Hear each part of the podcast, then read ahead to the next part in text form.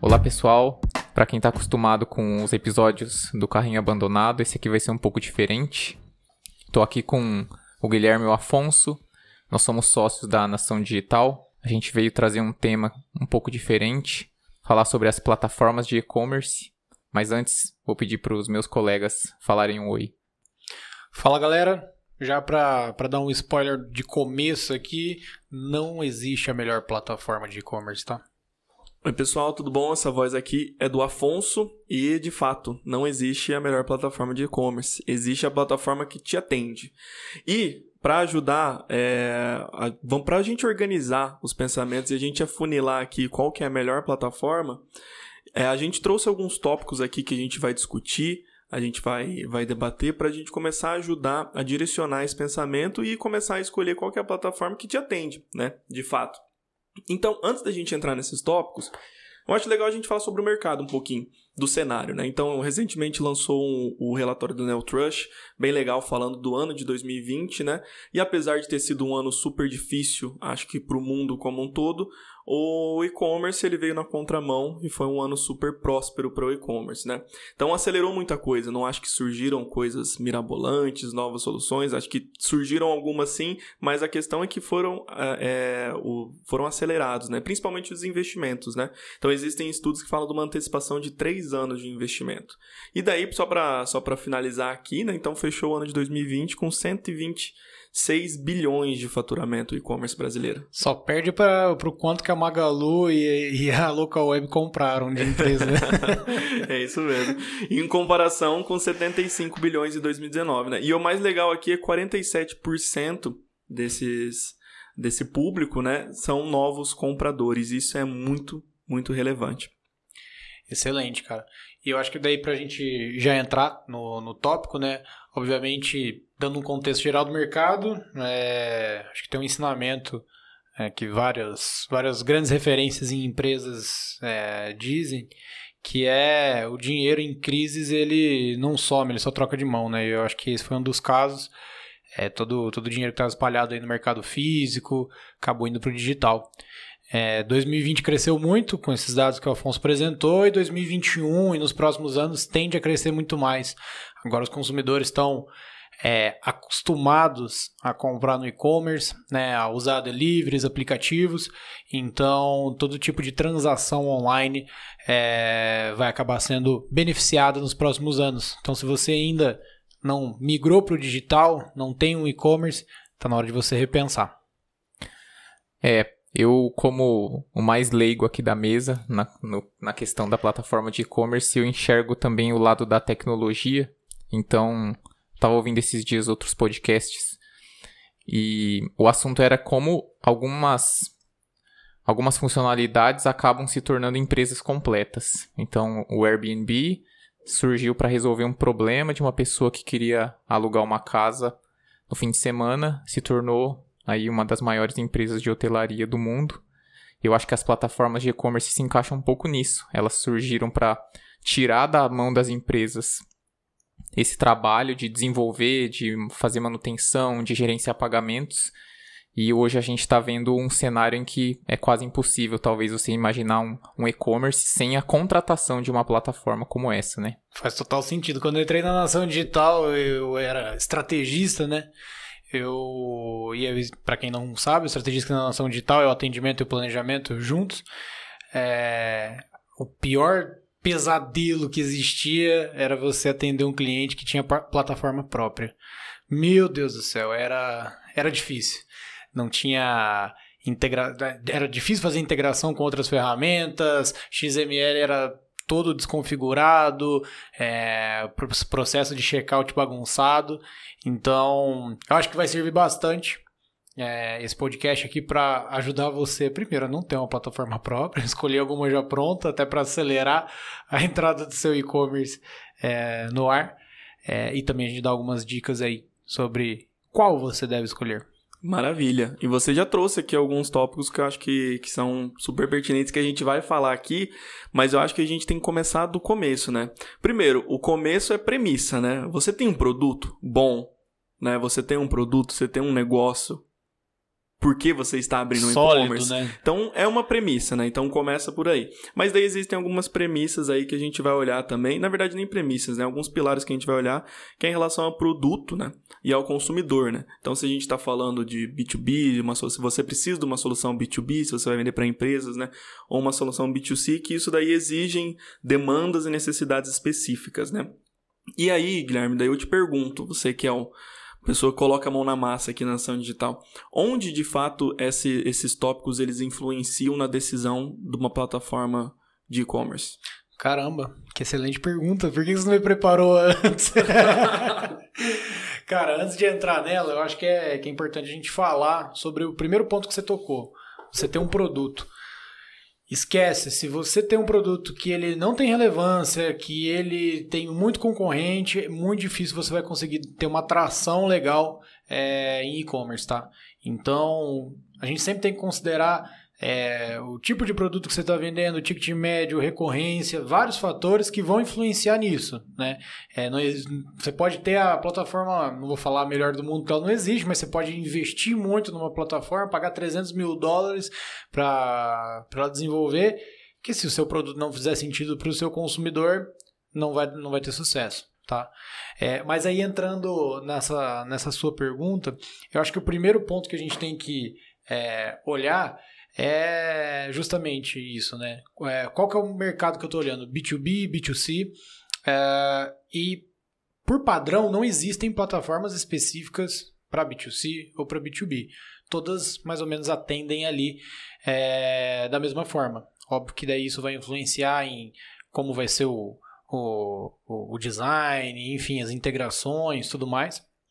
Mas por padrão todas elas podem atender, tá?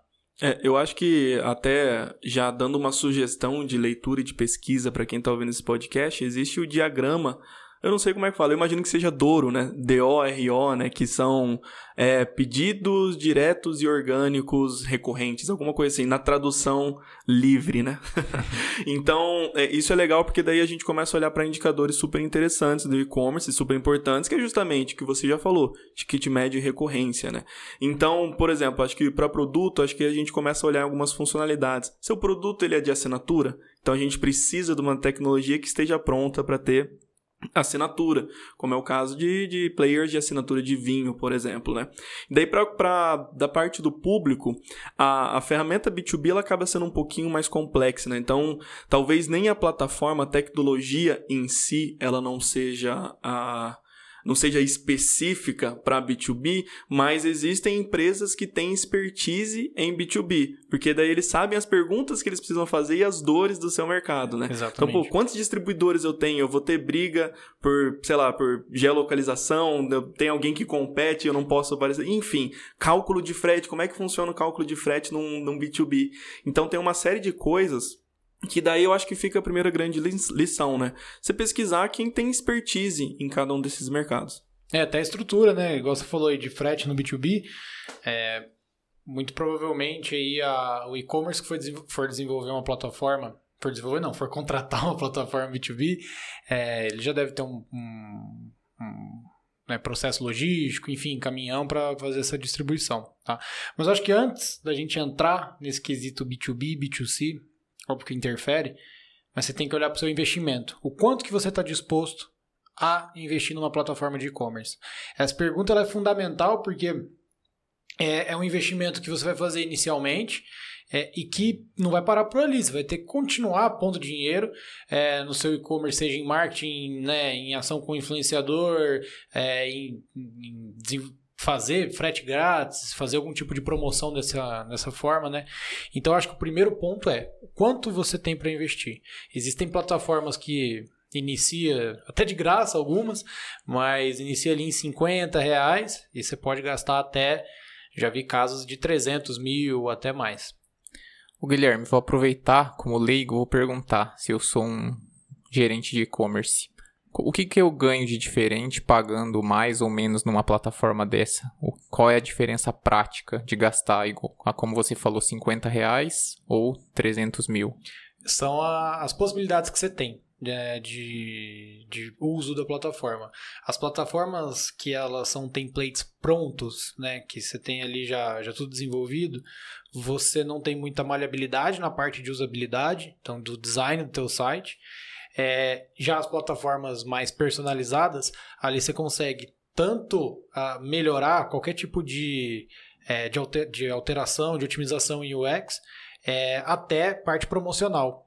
O que essas plataformas mais baratas, vamos dizer assim, elas têm a oferecer é colocar no ar rápido o e-commerce.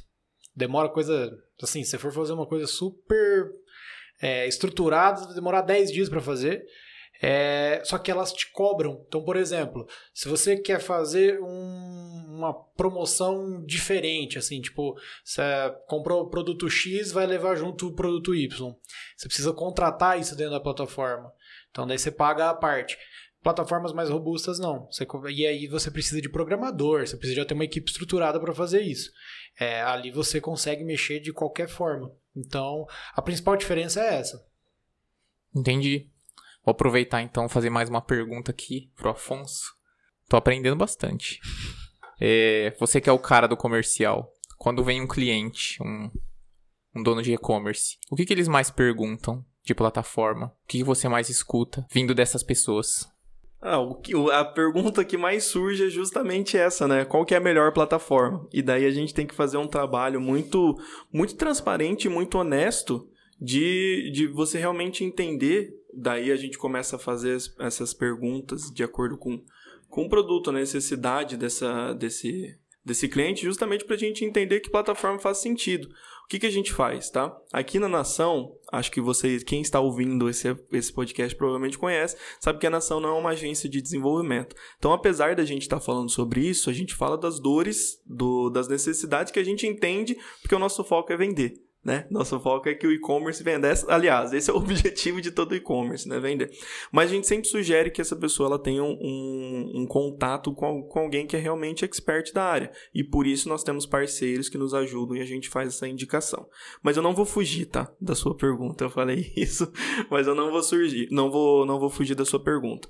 Então, a o, o, quem, quem geralmente pergunta, é, Martins, sobre plataforma de e-commerce é geralmente quem está num período inicial, quem ainda não tem a maturidade. Nós vamos perguntar ah, que plataforma que eu vou, para onde que eu olho, né? Então a gente sempre sugere, vamos simplificar, né? Por que, que a gente vai criar algo do zero, uma coisa que já existe? Por que, que a gente vai reinventar a roda, né? Então a gente sempre traz esses tópicos e a gente faz essa indicação dos parceiros. Mas não existem dúvidas específicas, sabe? Essas dúvidas específicas, elas são, elas são feitas justamente, aliás, por isso que a gente sugere que sejam feitas essas entrevistas com experts, porque essas dúvidas específicas só vão surgir quando essas quando esses experts de fato perguntarem. Ah, em relação a isso, você está olhando para isso? A pessoa não olha. Né? É. infelizmente, algumas pessoas ainda acham que é só colocar um site no ar e começar a vender. É, eu, e eu acho que atrelado a isso, tem uma pergunta anterior que, que o gerente de e-commerce ele tem que fazer, que é em quanto tempo eu quero ter um site no ar? Que isso a gente já lidou com vários parceiros e, e várias outras empresas que desenvolvem e-commerce e é aquela promessa, ah não, em três meses eu entrego para você, tá show, é isso aí. Já vi coisa de demorar mais de um ano, falando que era três meses. Então, você tem que escolher, além da plataforma, você tem que escolher muito bem esse parceiro de desenvolvimento, tá? É, porque isso compromete totalmente, né? É, o, o timing que você tem ali do, do, do seu negócio, né? Para pôr ele no ar. Perfeito, perfeito. Aí, Guilherme, aproveitando aí essa, essa bola, porque daí a gente começa a falar de particularidades, né? A gente começa a falar de complexidade do projeto, e um dos tópicos que são muito importantes a gente olhar dentro de um, de um e-commerce é justamente as integrações, né? Então, eu acho que isso vai também na pergunta que o Martins fez, né? Talvez essas plataformas mais custo-benefício, elas não tenham 100% das integrações é, que a gente precisa, né? Ou talvez com, com, com, grandes, com grandes players, né? Então, hoje existem. É, é claro que não existe um checklist, não existe uma receita de bolo, né? Mas quais são as integrações que você recomendaria a pessoa antes de, de escolher optar por uma plataforma de e-commerce que ela olhasse? Para quais integrações? Cara, tem as integrações mais básicas e as mais complexas. O que é uma integração básica? Pô, se você tem uma operação é, que você não tem ali, sei lá, 100 pedidos num dia, né? É, você tem ali na equipe ali de, de, de, que despacha pedido duas pessoas, que normalmente é o dono ou filho trabalhando. Não tem por que você fazer uma penca de integração com IRP e tudo mais, né? Agora, quando você já tem é, uma estrutura um pouco maior, você precisa começar a olhar para isso, né? Então, teu, teu RP para deixar tudo integrado, né? A parte de, de estoque, pedido, deixar tudo atualizado. É, e aí existem várias empresas, várias ferramentas aí que, que fazem esse tipo de trabalho, tá? Uh, mas a, a, o que você tem que olhar é, no, no, início é o, a, o gateway de pagamento, né? Esse é um dos principais porque ele pode afetar diretamente o desempenho do teu site. Já tive casos, vários casos ainda, onde é, os e-commerces utilizam um determinado tipo de pagamento, um dos mais famosos do Brasil, é, e ele e aí a plataforma não disponibilizava o checkout transparente. O que, que é isso? Checkout transparente é você fazer a transação dentro do teu site, você não sair do ambiente ali do teu do teu domínio, né? É, e isso, cara, implica em um monte de fator que vai é, afetar negativamente seu projeto. Então, é, a partir do momento que ele sai do seu site, vai lá é, para o site do gateway de pagamento, você já perdeu dados, você não sabe é, se ele chegou, né? Você não conseguiu cucar ele, enfim, ativar pixel. É, então, você não tem essa, essa noção. É, e normalmente, ainda se ele efetua a transação, é, para a gente contabilizar isso em Google Analytics, Google Ads, Facebook Ads, a gente, a gente contabiliza a página de sucesso. Né? Então, para eu efetuar, para eu confirmar um pedido, ele tem que chegar na página de sucesso. Esse gateway de pagamento ainda demora um minuto para para levar a pessoa de volta para a página de sucesso. Então, todos os meus dados, todas as informações estão todas ali mal feitas, né? São corroídas. São corroídas, exatamente. Então, esse é um primeiro ponto, tá? Se eu fosse montar um e-commerce hoje, eu olharia para essa, essa questão do gateway de pagamento. É a primeira. E aí, se você tem uma estrutura maior, já ir para ERP e tudo mais quando a gente pensa que hoje você está conseguindo fazer transações diretamente pelo WhatsApp e talvez até dentro de um tempo do Instagram e do Facebook, pensar nesse, tem todo esse caminho de sair do seu site para um outro lugar de pagamento parece bem fora da realidade do que a gente vai ver depois, né? É, você acaba com, com o seu estrategista, com o pessoal da sua agência, que ele vai chegar lá com, com o valor Analytics, faturado Analytics, você vai falar, não, meu real, meu real não foi esse aí, né? Foi às vezes maior, né, nesses casos. Então, a gente está chegando nessa omnicanalidade de, de possibilidades de compra, né? É, o WhatsApp ainda está tá um pouco mais burocrático no Brasil para poder vender, né? Mas logo, logo tá aí, né? É, você pega na China, o, os principais canais aí de conversão são dentro das lives, né? Dentro do, das próprias redes sociais. A pessoa não precisa nem anotar o número do cartão de crédito, ela já comprou. Então, muito provavelmente as plataformas de e-commerce vão começar a olhar para isso, para ter esse tipo de integração, é, para não perder né, nenhum tipo de dado. Eu acho que o que eles buscam cada vez mais é, é centralizar todas essas informações na própria plataforma. Maravilha, é isso que você comentou do. Ah, o faturamento real não bate com, com o faturamento do Analytics. É maior, né? É o problema ótimo de se esse resolver. É, né? Esse é uma delícia. o problema é quando é mais baixo, quando é de boleto e tal. É, exatamente. E falando de integração ainda, você acha que cabe para um e-commerce iniciante, talvez, que não tenha é, público, vamos falar assim, é, que olhe para a integração com, com plataformas de automação, já que a gente fala de ticket médio, recorrência, a gente fala hoje muito de construção de base, né? Construção desse público e relacionamento, porque acho que não, não existe um mundo onde as empresas não, não se relacionam e não dependa 100% do relacionamento com seus clientes, né? Você acha que é um, é um bom ponto para se olhar desde o início? Cara, isso aí é uma até uma premissa, você falou bastante de premissa ali atrás, isso é uma premissa na nação digital. Né? A gente trabalha com nossos parceiros aí e não só parceiros comerciais, né? É, o caso da RD Station, da All-in, é, mas parceiros que realmente entregam resultado para os nossos clientes, né? Cada um cumprindo a sua função. Mas é, é para nós é primordial que haja integração é, da plataforma de e-commerce com a ferramenta de automação, de e-mail marketing a gente vai usar. Não só para automatizar, né, e vamos dizer assim, diminuir o nosso trabalho. Estou fazendo com meus dedos aqui aspas, tá? Porque é trabalhoso a gente criar essas automações. É, mas sim, para a gente saber cada vez mais dados daquele cliente, né? Então a gente estava falando um pouco antes ali é, sobre uh, os pilares básicos do e-commerce, que é, é o ticket médio alto e uma taxa de recompra bacana. Eu coloco o dado aí também. Se você não, não faz estudo do, da, da, da, tua base, do comportamento, da curva A de produtos, de como determinado comprador ele, ele se comporta em outro tipo de compra, né? É, então você tem que olhar para isso. E para isso ficar é, da melhor maneira possível e da maneira mais fácil, é fazendo essas integrações. Então, as principais plataformas têm uma integração nativa, né? Mas se não tiver, é muito fácil fazer via webhook, API, é... e aí tudo isso culmina em mais informação para você. Então, você consegue fazer um e-mail marketing, uma automação mais segmentada. Eu consigo disparar determinado tipo de e-mail, determinado tipo de oferta baseado na, num comportamento, num produto que o, que o cliente comprou, num Ticket médio, talvez. Pô, se eu tenho. A base do meu e-commerce, ticket médio é de 200 reais. Tem pedidos que acontecem de 400. Pô, por que, que eu não vou mandar uma comunicação mais alinhada com esse consumidor, né? Então, isso aí é, é primordial.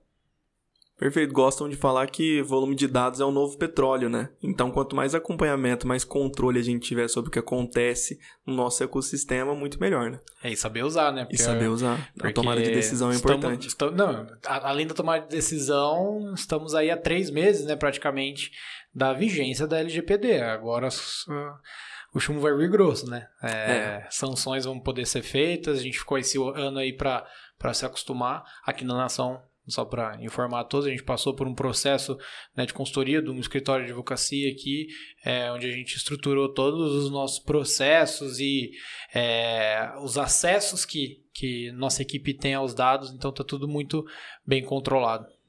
Perfeito. E já dando um spoiler, né? Esse é um tópico de um próximo podcast que vai vir a surgir. Não temos data definida, Tem que mas chamar um advogado aí, vamos né? falar sobre isso. não, maravilha. E daí, Guilherme, não tá no nosso roteiro aqui, mas me veio uma integração que eu acho importante. E daí vai muito de, de negócio para negócio, você tem que fazer cálculos, uma série de coisas, mas as plataformas, existem muitas plataformas de e-commerce que já são integradas com marketplaces, né? Sim, exatamente. Esse aí é um outro ponto, né? É o, o marketplace ele tem uma, uma importância vital né, no e-commerce, que é o volume de pedidos, né? Eles fazem um trabalho sujo, né? Eles, Eles fazem... que investem Exato. em caminhões de dinheiro. Em... É, exatamente. Então, assim, é, ele é muito importante para você que está começando agora, porque vai trazer volume de, de pedido, se você tiver, óbvio, um produto, é um produto bom, um preço bom, tudo mais. É... Então, é, é, importante você olhar isso. As principais plataformas já têm uma integração nativa. Caso não tenha, você precisa contratar outras ferramentas que fazem essa integração. Né? Existem diversas empresas. Mas eu gosto de falar, né? O marketplace é uma, igual você é uma estratégia quase que de preço, assim. Porque eles cobram dependendo do marketplace, tem, lugar, é, tem alguns que cobram até 60% por transação. Então, não adianta você, por exemplo, ser um distribuidor, onde sua rentabilidade, né, a margem ali que você tem em cada produto já é baixa, é, e você colocar num, num marketplace com uma estratégia de preço muito mais abaixo, você vai acabar perdendo dinheiro. Né? Então tem que ser muito bem pensado. Eu acho que o tópico marketplace ele pode inclusive virar um podcast, porque na, na, na nossa visão, é bem isso. Depende do produto, depende do segmento, depende da sua estratégia, é, da estratégia que você vai aplicar lá. Maravilha, acho que não precisa ser. Não precisam competir, né? É, é o que você acabou de falar, de omnicanalidade, né? Então são, são canais diferentes, daí você tem que. Chegam muitos clientes aqui na ação perguntando: ah, eu coloco para vender no canal próprio ou marketplace? Eu falo, quem pois tem que dois. me responder essa pergunta é você. Faz sentido o marketplace para você? Se fizer, não tem problema. Cara, é muito ótimo. Uma, se você tem margem de, de lucro boa no teu produto, por que não? Abre, abre mão um pouco é, da, da margem do teu produto e põe lá, você vai ter volume. Esses caras têm tráfego de, sei lá, milhões de pessoas em um dia só. Então, por que não, né? Essa é a grande questão. Quando a gente fala de digital, tudo é teste, cara. Então, desde a automação, desde o assunto do e-mail, desde a precificação do produto, desde a cor do CTA, tudo é teste. E o marketplace não foge disso. Maravilha. Eu acho, Guilherme, acho que tem um último tópico aqui pra gente encerrar, que é sobre o XML, né? Então acho que seria legal, acho que a gente começa a entrar numa esfera um pouquinho mais técnica, mas sei que isso é muito importante porque ajuda no, no e-commerce, ajuda na, na, nas mídias, né? Quando a gente entra em performance, ajuda dentro de uma plataforma de e-mail também. Então acho que acho que é legal você dar uma introdução sobre o XML e daí começar a aplicar isso dentro do, do e-commerce. O André vai poder falar melhor é, do que eu, mas eu não sei a tradução literal de XML, né? Mas basicamente é o mapa do teu site. E ele pega, é, é o XML de produtos aqui, tá? Então, ele vai pegar todas as informações do produto: nome, descrição, preço, preço promocional, imagem, enfim, várias informações. É... E, e ele é muito utilizado em ferramentas terceiras, né? Então, se você vai fazer um anúncio em Google Shopping, você precisa jogar seu XML lá no Merchant, né? E o que a gente tem de muito é, que acontece muito aqui na nação são as os XMLs que vêm com informações erradas, né, ou desconfiguradas. E isso acontece muito em plataformas as próprias é, e outras que não tiveram um desenvolvedor é, experiente atuando ali, né. E aí a gente precisa fazer muitas correções. Digamos que seu site tenha mil produtos, muitas vezes é o dependendo se o seu XML está configurado errado, o, o, Google Merchant vai reprovar lá, sei lá, 60% dos seus produtos. Então você vai estar tá desempenhando é, o Google Shopping com apenas né, 40% desses produtos. É, então essa é a vital importância. Se você pega uma plataforma praticamente pronta, dificilmente o XML dá erro, né? Até posso citar algumas plataformas básicas aqui, tipo loja integra, integra, integrada, integrada, Tray, Tray, né? É, enfim, é, a Jet também. Então, é, é, elas dificilmente dão problemas. Quando você tem algumas ferramentas open source, né? Caso de Magento, você acaba acaba tendo algum problem, alguns problemas, tá? É, mas isso, óbvio, está atrelado não à plataforma, mas ao programador. Só para quem ficou com curiosidade, é, XML é uma linguagem de marcação semelhante ao HTML. Então é, é isso que o Guilherme falou. Ela vai indicar para o sistema onde estão as coisas. Da mesma forma que no seu HTML você vai ter ali o, as tags de título, né? H1, o, o corpo do seu site, o body, o cabeçalho. O XML vai ter outros campos. Para os fãs de Harry Potter é o mapa do Maroto. É isso aí. Mas aí, quando a gente fala né, da, dessas, da integração, não só no Merchan, é, o Afonso disse, né, as ferramentas de automação de e-mail, muito importante, tá? É, cada vez mais os e-commerce têm SKUs é, distintos, e, e quando a gente fala de estratégia de automação, de e-mail, enfim, a gente precisa impactar esse usuário com com contexto, com aquilo que ele viu. Né? Então, inserir essa, o XML dentro de ferramentas como a Win, por exemplo, é, vai fazer com que eu dispare o e-mail com o produto que o Afonso acabou de visitar e não comprar. Então, essa é uma, é uma das principais estratégias aí que, que existe para e-commerce. Maravilha, André e Guilherme. Acho que a gente vai caminhando aqui para o fim, mas eu acho bom, vamos dar uma recapitulada, né, então, dos tópicos que a gente falou. Acho que quando a gente está numa uma conversa de boteco, as coisas acabam ficando meio desorganizadas, mas acho que a gente passou por tudo, né? Então, primeiro ponto, vamos partir do, do início mesmo, né? Então, tá, que produto que eu tenho, né? Qual que é meu consumidor? Eu preciso de tanta complexidade, assim? Eu preciso ter é, eu preciso ter um, uma funcionalidade onde tem assinatura, eu preciso criar kits, acho que é importante, né? Preciso ter uma, uma funcionalidade que crie kits para aumentar o ticket médio, é importante. Então você começa a entender isso dentro do seu produto, dentro qual público você vai vender, para justamente você entender o seu o, qual plataforma você precisa ir, que tipo de funcionalidade. Acho que é bom fazer um checklist das funcionalidades que são importantes para o seu nicho. Né? E daí a gente falou muito de integração, né, Guilherme? Daí a gente fala de integração de.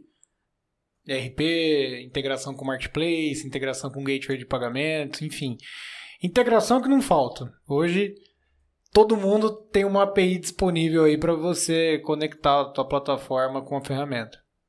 Maravilha, né? Daí a gente falou de uma parte um pouquinho mais técnica que é o XML, que é um ponto importante, mas acho que a gente ah, dificilmente, se você for para ferramentas conhecidas no mercado, você vai acabar tendo problema. Claro que, além da ferramenta, você precisa de um bom parceiro de desenvolvimento, né? Então, acho que, que seria bom até tratar sobre isso, né? Existem plataformas de e-commerce e existem desenvolvedores, né? Então, existem plataformas prontas, né? Como, como o Guilherme já falou, tipo loja integrada, acho que Shopify Tray, também, Tray. Shopify. É, então, tem algumas plataformas que ela já vem pronta, onde você pode pegar um modelo pronto e colocar no ar, né? É, e o bom disso aí é que você tem o e-commerce rápido no ar. Né? Se você tem pressa, então. Você traciona certo. rápido, exatamente. E existem plataformas onde você precisa ter uma maior necessidade, você tem uma demanda diferente, que daí você precisa de um parceiro justamente para guiar e fazer essas, essas, essas. Só exemplificando aqui, é, a gente tem um cliente que ele tinha necessidade de ter uma plataforma 2 em 1. Um.